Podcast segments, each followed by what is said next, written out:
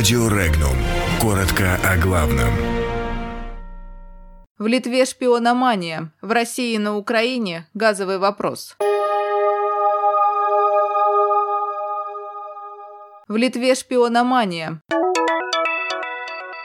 О переходе Украины на собственный газ. Перебоями с баллонным газом в регионах, обеспокоены в Госдуме. Для ремонта объектов культурного наследия Госдума вводит ГЧП.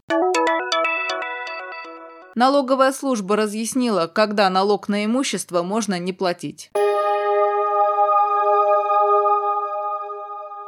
Генпрокуратура Литвы просит 8 лет тюрьмы для гражданина страны Романа Шешеля, который обвиняется в шпионаже в пользу России. Шешеля обвиняют, что он передавал российским спецслужбам информацию о порте Клайпеды, инфраструктуре СПГ-терминала, прибывающих судах НАТО, выгрузке военной техники. Роман Шешель своей вины не признает. Обвинения не скрывают, что речь идет о данных из открытых источников. Подозреваемый задержан в декабре 2017 года и находится под стражей уже больше больше года. Одновременно с ним по похожим обвинениям сбор информации из открытых источников с целью передать иностранным спецслужбам были задержаны еще два человека.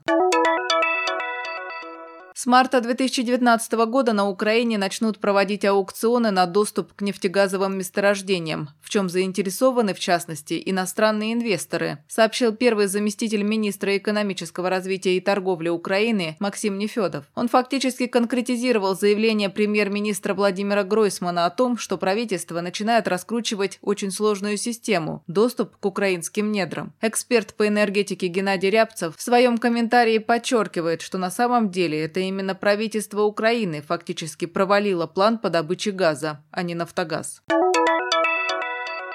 В Госдуме обеспокоены перебоями с поставками сжиженного, в том числе баллонного газа для населения. Депутаты Госдумы от КПРФ предлагают поручить Комитету по эконом-политике запросить у правительства информацию о ситуации с обеспечением сжиженным газом населения субъектов России и о мерах, принимаемых в связи с возникшей ситуацией. Они указали на то, что региональные власти причиной сложившегося газового кризиса считают принятие постановления правительства, отменившего постановление о мерах мерах по упорядочиванию государственного регулирования цен на газ и сырье для его производства, которым регулировалась оптовая цена на сжиженный газ для бытовых нужд.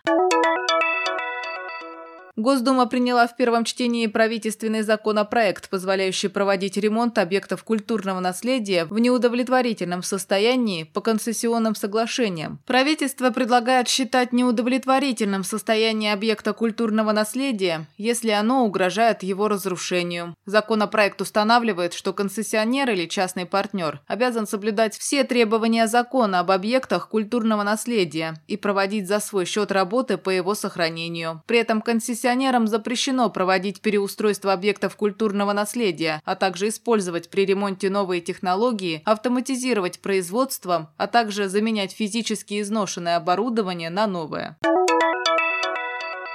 Хозяйственные постройки, которые не зарегистрированы в Едином государственном реестре недвижимости, не облагаются налогом на имущество физлиц. Разъяснение по данному вопросу разместила Федеральная налоговая служба России. Собственник хозпостроек, которые включены в ЕГРН, обязан платить с них налог на имущество. В число таких объектов входят хозяйственные, бытовые, подсобные, капитальные строения, вспомогательные сооружения, в том числе летние кухни, бани и другие аналогичные объекты недвижимости. Исключение – жилые помещения и гаражи, которые являются самостоятельными объектами налогообложения. При этом владелец хозяйственного сооружения сам решает, регистрировать на него права или нет.